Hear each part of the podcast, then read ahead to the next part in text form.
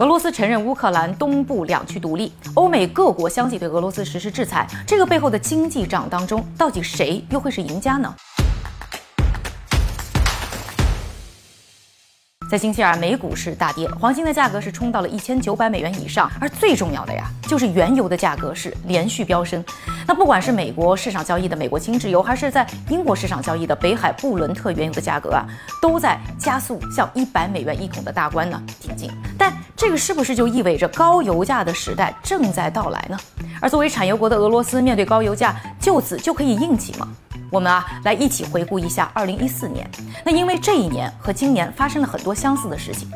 在二零一四年呢，欧美很多的经济体呢是期待进一步从金融危机中恢复。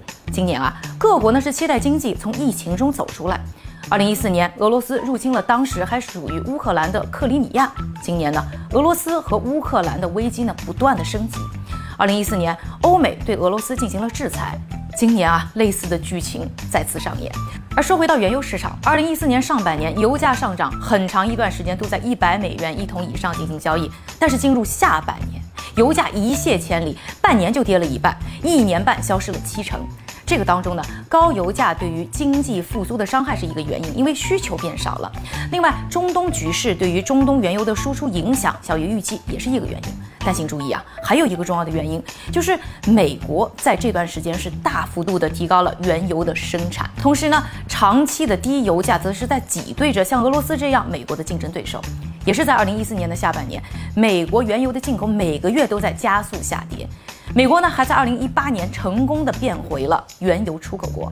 这一次的危机过后，原油的价格是否还会像二零一四到一五年那样大涨又大跌呢？现在来说还不确定。但有一点啊，我们可以明确，那就是对于美国的能源产业，应该又是一次胜利。之前呢，做过一个视频呢，就和大家说过啊，美国呢现在正在大力的发展自己的天然气产业，而且已经成为了全球最大的天然气出口国。